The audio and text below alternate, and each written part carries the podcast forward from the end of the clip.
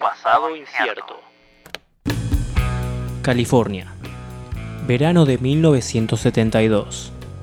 El hipismo había muerto y la cultura juvenil esperaba una inyección de adrenalina. Una ola de calor caía sobre los barrios bajos y las prohibiciones para surfear hacía que los adolescentes pasaran del mar al asfalto. Con temperaturas que superaban los 40 grados, el ingenio unificó moda, deporte y actitud transgresora, creando una nueva subcultura y junto con ella un nuevo género musical, el skate punk.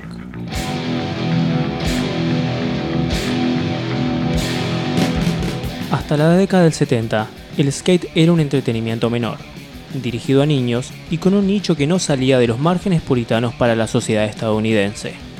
Hasta que en 1972, la compañía Cadillac Wheel impulsa una innovación tecnológica que cambiaría el uso de la tabla. Las ruedas de uretano, que venían a reemplazar a las ruedas de arcilla y permitían a la tabla adherirse al piso de una manera más fácil. Esta incorporación junto a la abundancia de piletas hogareñas vacías por la sequía provocó que decenas de adolescentes irrumpieran en propiedades privadas para adaptar los trucos del surf al terreno estable. Y hubo un grupo de jóvenes que se sobrepuso por los demás, los Sea Boys, un grupo de competición que, asociados bajo la marca Zephyr, resignificó el skate creando nuevos movimientos como el aerial, el sliding y el ollie. Wenzel Rumble, parte de los Sea Boys, los describe de esta manera. Pienso que había una cosa que nos mantenía unidos y era que todos teníamos un estilo que provenía del estilo surf. No había nadie en nuestro grupo que no fuera fluido. Formado por Skip Engelbaum y Jeff Howe, el equipo Zephyr atrajo a toda una generación que encontraba en este deporte un refugio para canalizar sus frustraciones, con una manera agresiva y prepotente de ver el skate. Nathan Pratt, miembro fundador del equipo Zephyr, y Wenzel Rumble, cuentan su experiencia de esta manera. Nosotros éramos más bien el lado duro y urbano del barrio. Éramos chicos de la calle. La mayoría veníamos de hogares rotos, viviendo con nuestras madres. Jeff y Skip eran como la figura paterna de la ecuación. Para más información sobre este movimiento, recomiendo el documental Doctor and Sea Boys de 2001, dirigido por Stacy Peralta, miembro fundador del equipo. Por el lado de la ficción, Lords of Dogtown de 2005 cuenta la misma historia. Ahora sí, sigamos. Pioneros en el estilo, trajeron una nueva forma de vivir el deporte, aunque solo duraron nueve meses como equipo. Su actitud rebelde sobre la tabla se nutrió musicalmente de la influencia del heavy metal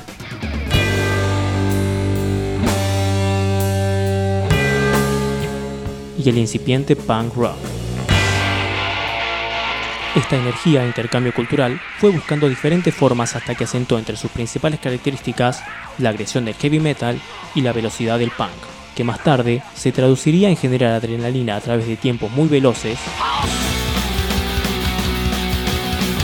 riffs de guitarra afilados,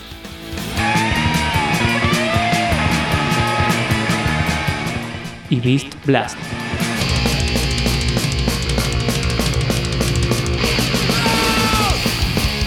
La escena hardcore empezaba a gestarse y agrupaciones con mala reputación como Black Flag,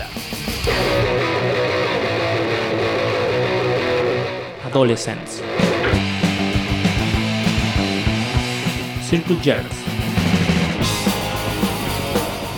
y Descendants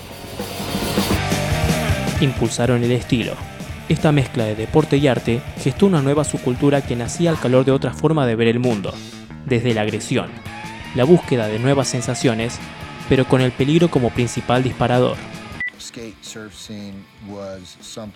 Creo que toda la escena skate punk era algo que interesaba a cierto tipo de individuo.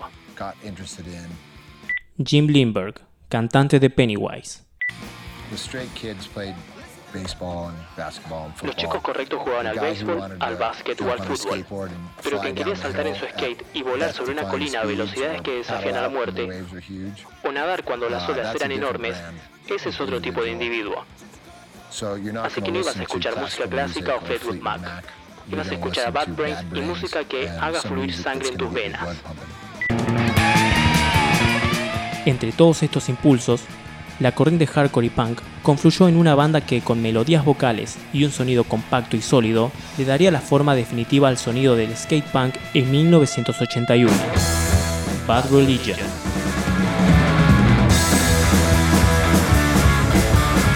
Tal fue el impacto de esta nueva manera de concebir el punk, desde letras inteligentes, armonías vocales y un sonido profesional, que su impacto resonó en toda la escena. Fat Mike, cantante de NoFX. Hicimos nuestra primera gira europea en 1988.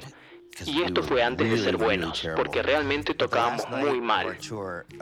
Pero la última noche de nuestro tour Tocábamos con Fugazi en Amsterdam y una chica de las Cutesy Girls puso Suffer de Bad Religion. Suffer cambió completamente a NoFX. Fue cuando recordé, el punk es buenísimo, ¿por qué tocamos hardcore?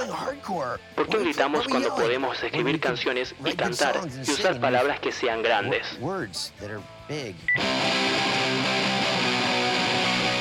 How Could Hell Be Any Worse? La ópera prima y Suffer, el tercer disco de la banda de Los Ángeles, sentaron las bases definitivas del género, y desde su sello independiente Epitaph encendieron la llama de una nueva camada, la segunda ola del skate punk.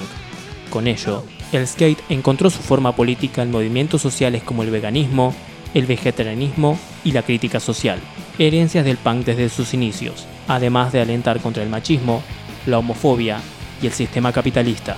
Para la década del 90, el skate punk encontró otras variedades y se mezcló con el punk melódico de corte pop, que encontró su camino entre el sonido de Dookie de Green Day y Smash de The Offspring.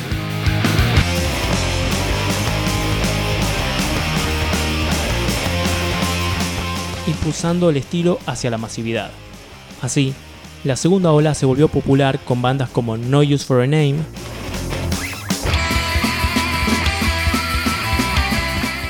La Wagon, No Effects,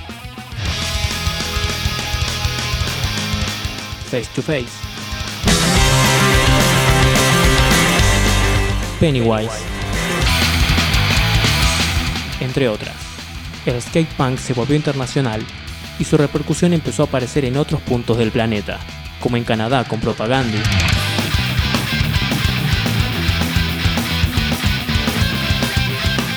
Suecia con Millencolin,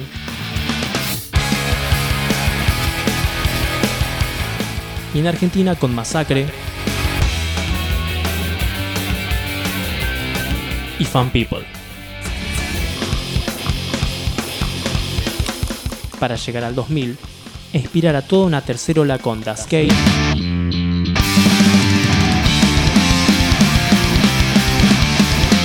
Nine Lives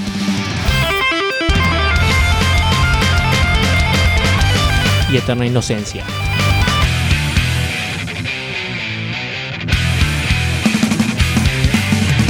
Como primer canción alusiva al skate como deporte, vamos a escuchar una canción de Suicidal Tendencies, lanzada en 1987, con su mezcla entre punk y heavy metal, trazó un antes y un después para su género.